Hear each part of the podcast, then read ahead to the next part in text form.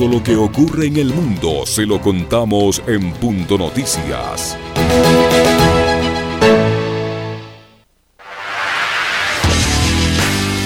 Los temas de coyuntura son comentados esta mañana por Alexis Moncayo. Reflexión y análisis sobre lo que pasa en nuestra política, economía, justicia y otros temas de interés nacional. Somos Periodismo Público.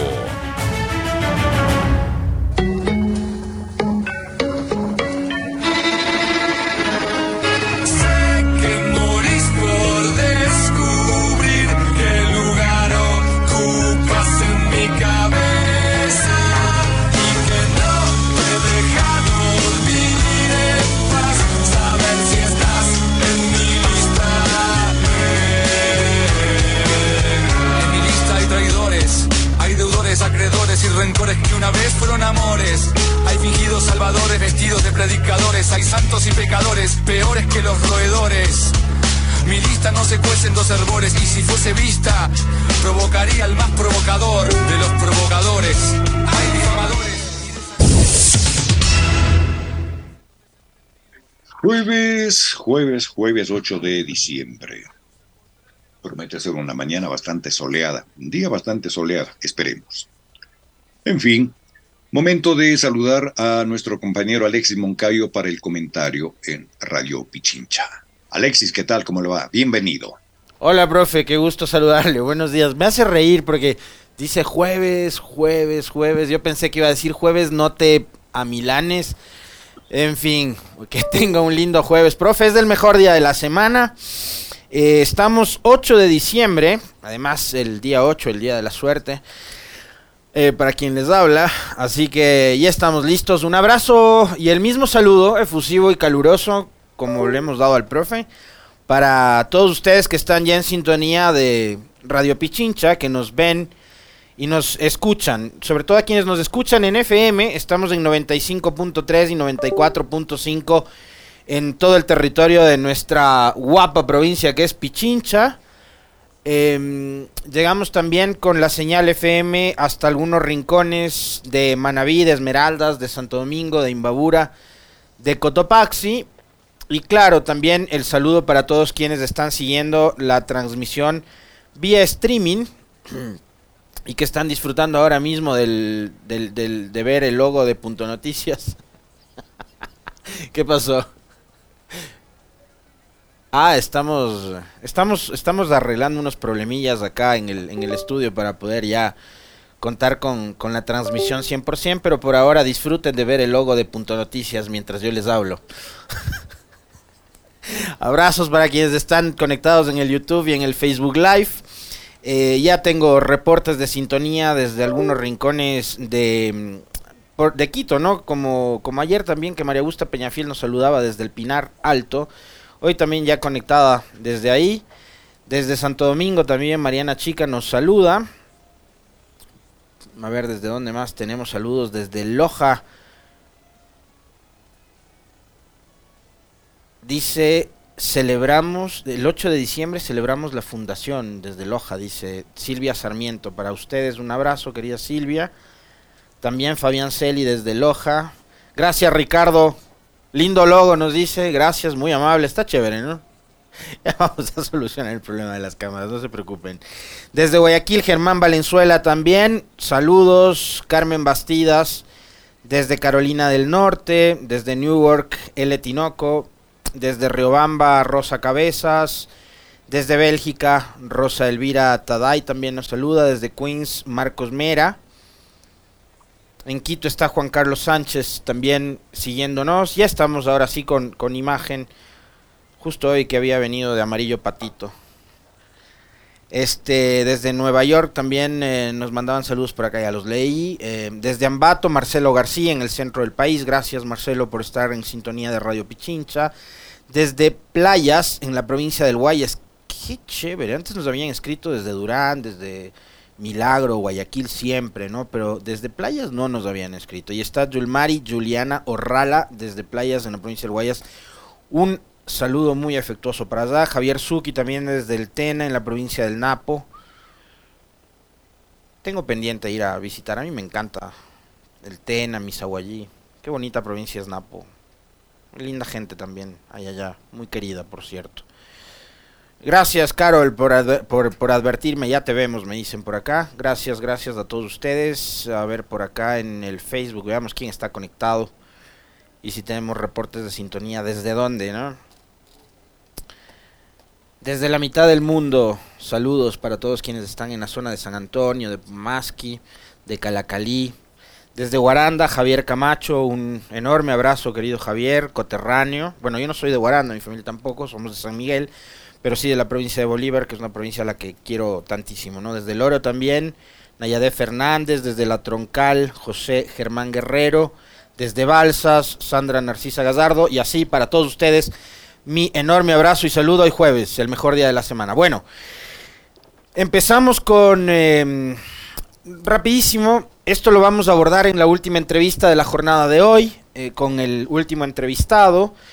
Crisis política en el Perú, que es un país que viene, ya les voy a hacer un, recuento breve de, de, lo que pasa en, en el vecino país desde más o menos 2015-2016 llevan en realidad casi una década ¿no? de permanente convulsión de carácter política y social, que tiene que ver también con eh, denuncias eh, por asuntos vinculados con eh, corrupción, antes, décadas atrás, tema de violación a los derechos humanos y bueno, ayer en horas del, del mediodía se conocía que el hasta entonces presidente, Pedro Castillo, había decidido em, cerrar el Congreso Nacional y convocar a elecciones, así lo había dicho en un eh, comunicado. Ya estamos ahora sí, 100%, todo resuelto. ¿Ya? Vale, estaban que me distraían y con todos los movimientos acá, pero bueno.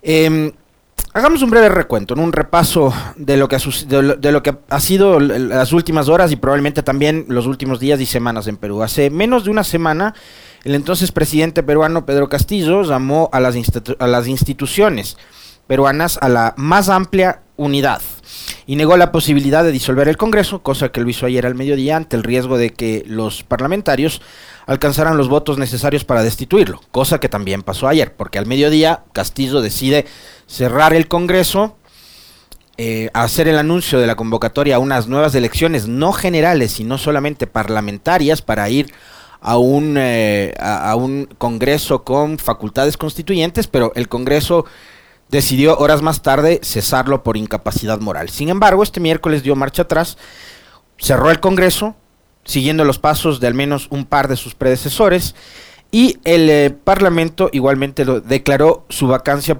pocos, pocas horas después. ¿no? Castillo fue el primer presidente investigado en funciones y este fue el tercer intento de la oposición para removerlo por incapacidad moral permanente desde el inicio de su gobierno. Castillo es un hombre de 53 años, era profesor rural y fue el primer presidente de origen campesino en 200 años de independencia del Perú. Ofreció, y así llegó al poder, luchar contra la corrupción, elevar los impuestos de las ganancias mineras, masificar el gas natural, reescribir la constitución y acabar con los supuestos monopolios que elevan el precio del gas doméstico y las medicinas. También prometió que iba a seguir cobrando su sueldo de maestro y expulsar a delincuentes extranjeros en 72 horas luego de iniciada su gestión. Llegó con muchas expectativas, llegó con el voto de la izquierda, del progresismo en Perú, y finalmente lo que pasó es que terminó em, de alguna forma, no sé si decirlo, siempre se suele usar como una suerte de palabra cliché para estos casos, terminó secuestrado por los poderes fácticos del Perú. Bueno, la cosa es que terminó casi casi que atado de manos y entregado a los poderes económicos, políticos y finalmente hasta militares de su país, ¿no? El Congreso peruano informó la semana pasada que hizo un nuevo pedido para debatir la destitución del entonces presidente. Fue el tercer intento legislativo para removerlo bajo el argumento de incapacidad moral permanente desde el inicio de su gestión. Hasta antes de la disolución del Parlamento, que fue ayer al mediodía, se desconocía si la oposición legislativa alcanzaría los 87 votos necesarios para destituirlo, pero al final se alcanzaron más de 100, en realidad fueron 101 votos a favor para su destitución, 6 en contra y 10 abstenciones. La incapacidad moral permanente es una cláusula incorporada a las leyes constitucionales del Perú hace más de 180 años y no tiene una definición objetiva, según los expertos. En el siglo XIX significaba locura, pero ahora muchos la relacionan con la corrupción. Algo más o menos parecido a lo que incluso se aplicó acá, recordarán ustedes, en el 97 cuando lo destituyeron a Bucaram, ¿no? El tema de la incapacidad mental, figura que en el caso de Ecuador no existía dentro de la legislación ni la constitución. Fue además un golpe de Estado ilegal e inconstitucional, aunque no nos guste Bucaram, pero lo que hicieron socialcristianos, izquierda democrática, democracia popular y todos los partidos que ahora se las dan de defensores de los procesos democráticos fue dar un golpe de Estado inconstitucional en contra de Bucaram, por más que el tipo nos parezca de lo peor. Eh, ¿Por qué le investiga la justicia a Castillo? Tiene cinco investigaciones en su contra, cuatro por presunta corrupción y otra por un presunto plagio en su tesis de maestría hace una década, la Fiscalía argumenta que el ahora exmandatario aprovechó su posición de poder para beneficiarse económicamente junto a un grupo de familiares, funcionarios y amigos. Él rechaza todas las acusaciones. En Perú, un presidente no puede ser juzgado durante su gobierno porque, según la Constitución, eso solo puede darse en caso de traición a la patria disolución en el Parlamento por casos diferentes a los permitidos, no convocar elecciones o impedir el funcionamiento del Congreso o de los organismos electorales. Yo les decía que Perú es un país em, que viene atravesando una profunda crisis política institucional, eh, más o menos como la que nosotros atravesamos allá por la década de los, de los 90 y, e inicios de los 2000, algo más o menos parecido, ¿no? Em, y probablemente nosotros en este momento estemos atravesando una crisis institucional que no ha llegado a los niveles que llega Perú, por supuesto, porque no, no se cayó Moreno, no se ha caído Lazo, pero ha habido una, al menos ahora sí, una abierta pugna eh, entre Ejecutivo y Legislativo y durante los dos gobiernos sendas manifestaciones populares, ¿no? que no fueron acompañadas por eh, los sectores políticos. Tanto la protesta de octubre del 2019 como la de junio del 2022 que llegó a tratarse en el Parlamento mediante la pretendida aplicación del artículo 130 de la Constitución, pero finalmente no hubo ningún eh, eh, suceso que se relacione con la destitución del presidente o golpe de Estado alguno. ¿no? Fueron protestas populares, punto. Desde 2016, Perú vive una crisis política caracterizada porque los parlamentos y presidentes de turno buscan eliminarse por desacuerdos entre sí. En 2019, el mandatario Martín Vizcarra, disolvió el Congreso y, convocó a elecciones legislativas. Vizcarra ayer osó, para que se den cuenta cómo los políticos son muy parecidos en todo lado. Ya vamos a ver la realidad de Ecuador más adelante. Ya, pero Martín Vizcarra, que en el 2019, perdón, en el 2020, em, convocó elecciones y disolvió el Congreso. Ayer osó llamarle dictador a Castillo al momento en que él hizo exactamente lo mismo, es decir, cerrar el Congreso. todo depende del cristal con que se miren las cosas y del momento en el que uno se encuentra. Vizcarra cerró el Congreso, bravo. Ayer que Castillo hace lo mismo, Vizcarra lo llama dictador a Castillo, ¿no? Eh, un poco para también darnos cuenta de cómo la clase política en nuestros países es bastante parecida y termina siempre este, dando esas muestras groseras, grotescas, eh, de incoherencia ¿no? y de contradicciones. Vizcarra además, recordarán ustedes, se hizo cargo después de que fuese destituido Pedro Pablo Kuczynski, quien tuvo varias denuncias por corrupción. Tanto él como quien fuera además su contendora en la segunda vuelta, la señora Keiko Fujimori, tuvieron acusaciones de haberse beneficiado de esta empresa constructora Odebrecht. Entonces ya salimos de aquel proceso en el que fue destituido PPK, Vizcarra se hizo cargo ¿no? del poder.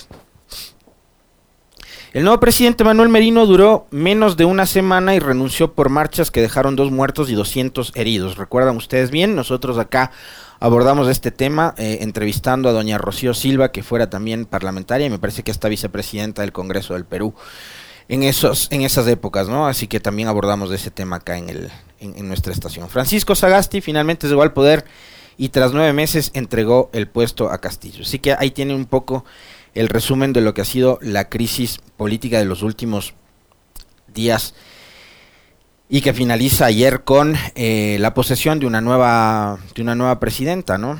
Que además era la vicepresidenta de Castillo y que hasta hace algunos meses le había le había jurado lealtad a Castillo. Era su vicepresidenta. Ahí están viendo ustedes imágenes de doña Dina Boluarte, quien fue posesionada el día de ayer por el Parlamento peruano como nueva presidenta del Perú, quien era vicepresidenta de Pedro Castillo y que además hoy se convierte en la primera presidenta de la historia del vecino país. Bueno, ahora vamos con las contradicciones en el Ecuador. Ayer, como lo había anunciado el pasado día martes, el presidente de la República acudió hasta la Asamblea Nacional.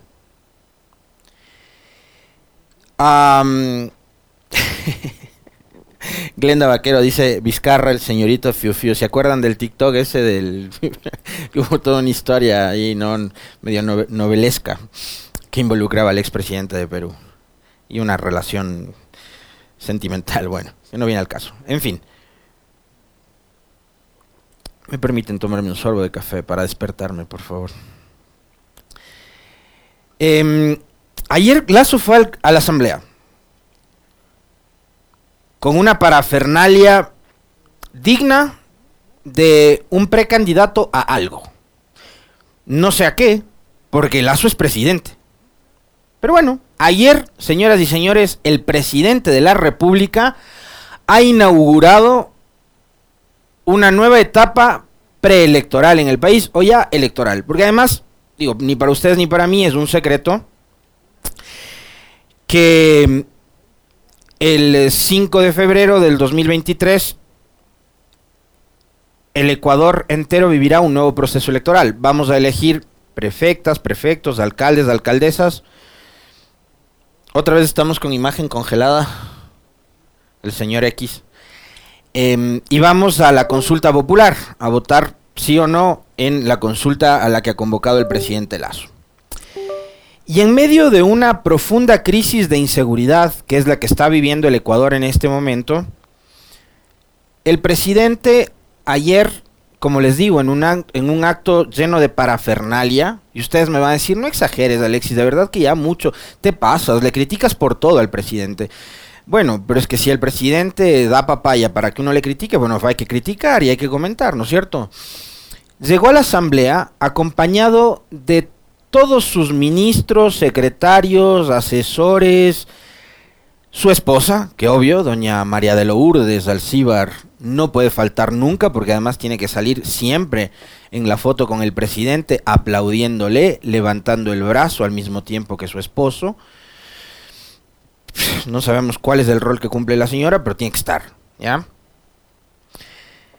Em, y fue acompañado de cientos de simpatizantes que habían además sido trasladados y movilizados en buses hasta los exteriores de la asamblea y que ocuparon toda la plaza que se encuentra sobre la calle Juan Montalvo, ¿no? Eh, la calle eh, de, la entrada principal que tiene el Parlamento, por donde ingresan siempre los jefes de Estado, los invitados especiales a las ceremonias. ¿no?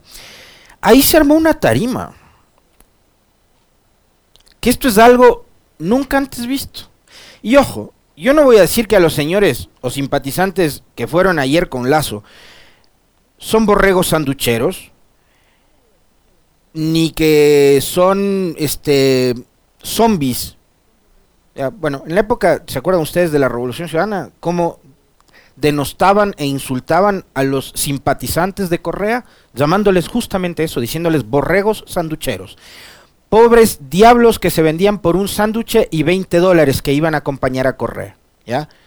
Eso decían. bueno, yo acá no voy a decir ni que, ni que eran borregos sanducheros, ni que les compraron con 20 dólares, ni que son unos zombies. Probablemente eran personas que tenían alguna necesidad y que ayer acudieron a aplaudir, a avivar, a felicitar y adular al presidente Lazo. Pero lo que ustedes vieron ayer, y me encantaría empezar por ahí, eh, que lo van a ver ya mismo si es que no lo vieron, es algo que nunca antes yo había visto en el país.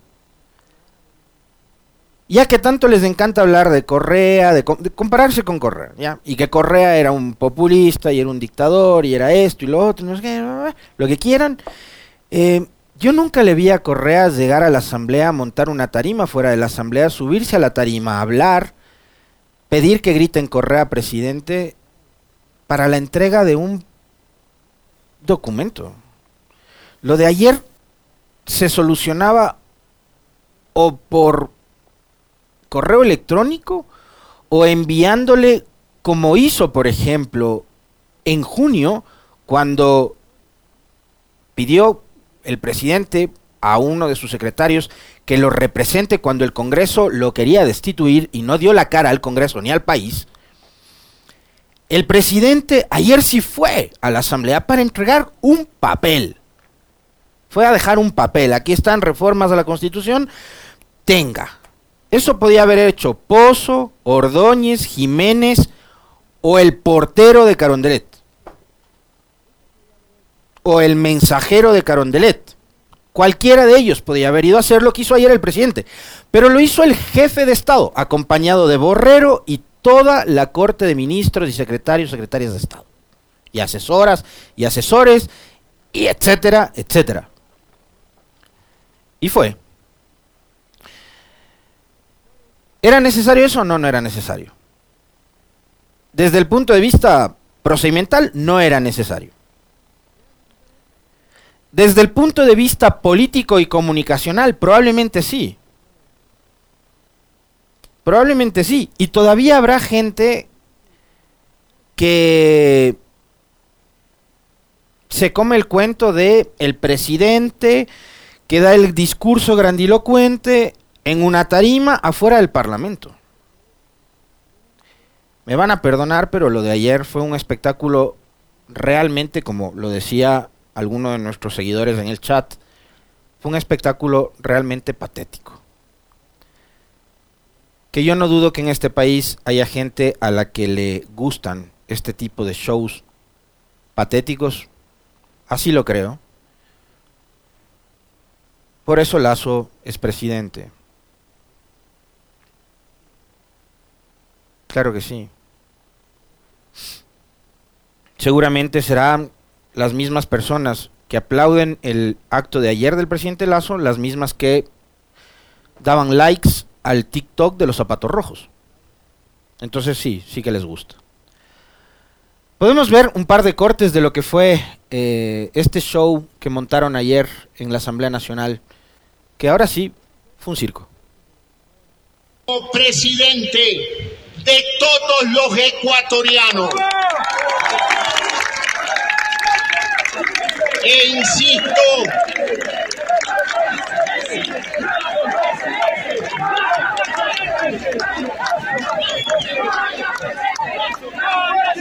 Es momento de que esta Asamblea Nacional se defina. ¿Están del lado de los ciudadanos o del lado de los criminales y de la violencia? Es momento de definiciones. Es momento de definiciones de ponerse del lado de los ecuatorianos, del lado de la familia ecuatoriana, de todos los ciudadanos decentes que esperan soluciones. O yo me pregunto, ¿de qué lado están ustedes? ¿De qué lado está la Asamblea Nacional? Ya, gracias, suficiente con los gritos destemplados.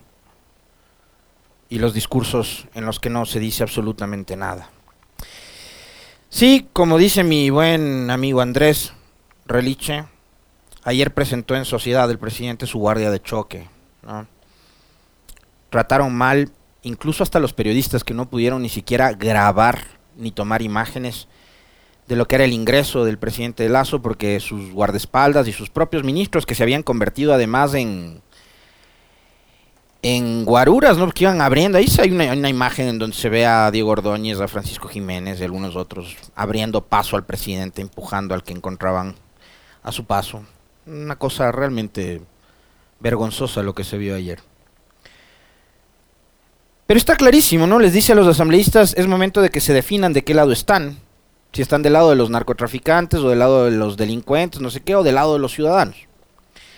Ahora, la pregunta es, ¿cuántas veces más de lo que le resta de gobierno el presidente nos va a poner a los ecuatorianos en escenarios similares al que, por ejemplo, se vivió meses atrás cuando presentaron el proyecto de ley para el uso progresivo de la fuerza, donde le dijeron exactamente lo mismo a la Asamblea. Hoy volvemos a punto cero. Hoy son reformas constitucionales. Escuchemos qué era lo que decía Lazo en 2015 con respecto de lo que hoy plantea él desde el poder. Cuando Correa quería hacer una reforma a la Constitución similar a la que hoy plantea Lazo para que las Fuerzas Armadas colaboren con el tema de la seguridad, esto era lo que decía Guillermo Lazo. Escúchenle. Ahora, porque una de las enmiendas constitucionales precisamente apunta a cambiar el rol fundamental de las Fuerzas Armadas para que se incorporen en el control y la seguridad interna.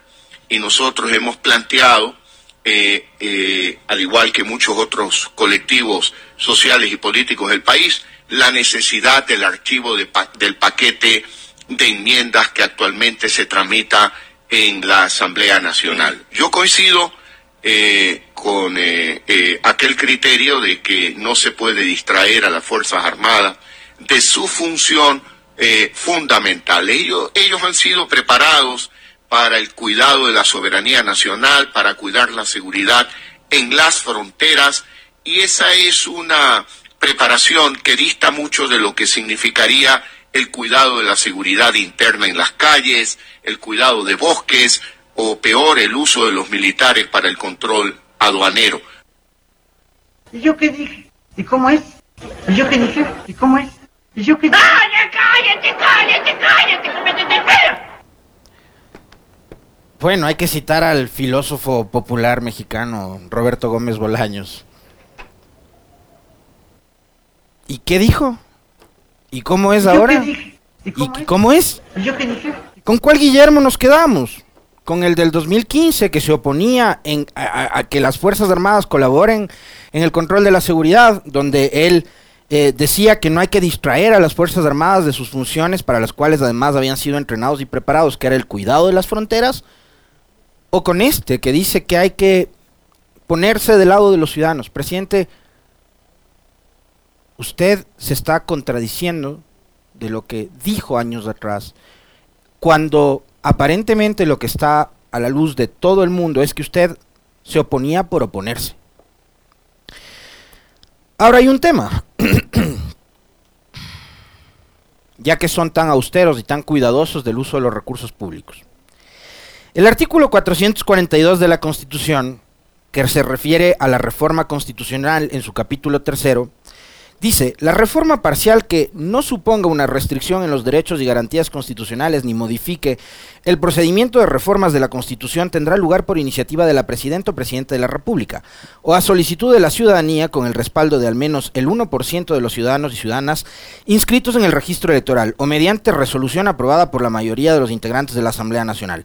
La iniciativa de reforma constitucional será tramitada por la Asamblea Nacional en al menos dos debates. El segundo debate se realizará al menos 90 días después del primero. El proyecto de reforma se aprobará por la Asamblea Nacional una vez aprobado el proyecto de reforma forma constitucional, se convocará a referéndum dentro de los 45 días siguientes. Esto es lo importante. Para la aprobación en referendo se requerirá al menos la mitad más uno de los votos válidos emitidos. Una vez aprobada la reforma en referendo y dentro de los siete días siguientes, el Consejo Nacional Electoral dispondrá su publicación. En buen romance, El segundo debate, en el mejor de los casos, yo ayer les dije, esto podría tomar hasta un año. Ya, un poquito como exageré, pero todo depende también de los tiempos. Y vemos que el Ecuador de hoy es un Ecuador que va lento. Va lento. Y una asamblea que está atravesando momentos críticos, donde hay unas disputas y distracciones constantes y permanentes, ¿no? Se pelean con el Consejo de Participación, la pugna abierta con el gobierno y viceversa, ¿no? Porque además en el problema están metidos todos. Aquí no hay, de verdad que es muy complicado, digamos, tratar de ponerse del lado de alguien porque es, es un relajo el que, vive el país, ¿ya? Pero digamos que en el mejor de los casos, el segundo debate, así que la asamblea le meta el pie al acelerador y digan, vaya, vamos a hacer lo que dice el presidente, nos vamos a poner del lado del pueblo y vamos a trabajar para sacar adelante la reforma. Una asamblea en contra, ¿no? Ojo. No es una asamblea pro gobierno. Está enviando un paquete de reformas constitucionales a una asamblea en donde la mayoría es oposición. En el mejor de los casos, si es que le meten el pie al acelerador, esto podría estar en marzo el segundo debate. ¿Eso qué quiere decir? Que ya pasamos el 5 de febrero, día de las elecciones seccionales y de la consulta popular. ¿Eso qué significa? Que si en marzo la Asamblea aprueba en segundo debate el paquete de enmiendas, viene un nuevo proceso, ¿no? Un nuevo periodo de 45 días de espera para la convocatoria a un nuevo referendo. ¿Eso qué quiere decir? Que después de las elecciones del 5 de febrero, en donde ustedes van a elegir prefectas, prefectos, alcaldes, alcaldesas y juntas parroquiales y demás, en 45 o 60 días después van a ser nuevamente convocados a las urnas para aprobar o no las reformas presentadas ayer por el presidente de la República. ¿Eso qué quiere decir? Que será marzo, abril, mayo, junio. ¿Ya? Pero ¿saben qué pasa? que ayer de noche, por ejemplo, en la provincia del Guayas, mientras el presidente sigue con discursos destemplados, haciendo ofrecimientos para resolver los problemas de inseguridad por los que atraviesa el país, ayer en horas de la noche, en Durán, asesinaron a tiros a Javier Zambrano, un hombre de 42 años que no registraba antecedentes penales y que trabajó en la empresa de agua potable de Daule y actualmente se encontraba trabajando como asesor político del candidato a la alcaldía de Durán por el Partido Social Cristiano Rodrigo Aparicio. Mientras el presidente sigue haciendo ofrecimientos para resolver la inseguridad del país. Mientras siguen eh, tratando de buscar culpables y de responsabilizar a terceros del mal manejo de la inseguridad, pasa esto. Asesinan a la gente. Pasa que en las vías del Ecuador ya no hay cómo viajar tranquilamente. ¿Saben por qué? porque delincuentes detienen a tiros a los vehículos de las cooperativas de transporte para asaltar a sus ocupantes. Los ecuatorianos ya no pueden viajar por las carreteras de este país porque los delincuentes también se las han tomado. ¿Por qué? Porque no hay presencia de la fuerza pública. Mientras tanto, el presidente ha inaugurado oficialmente la campaña electoral con gritos destemplados de Lazo, presidente, Lazo, presidente. Siguen las ofertas de campaña con un tipo que está en el poder.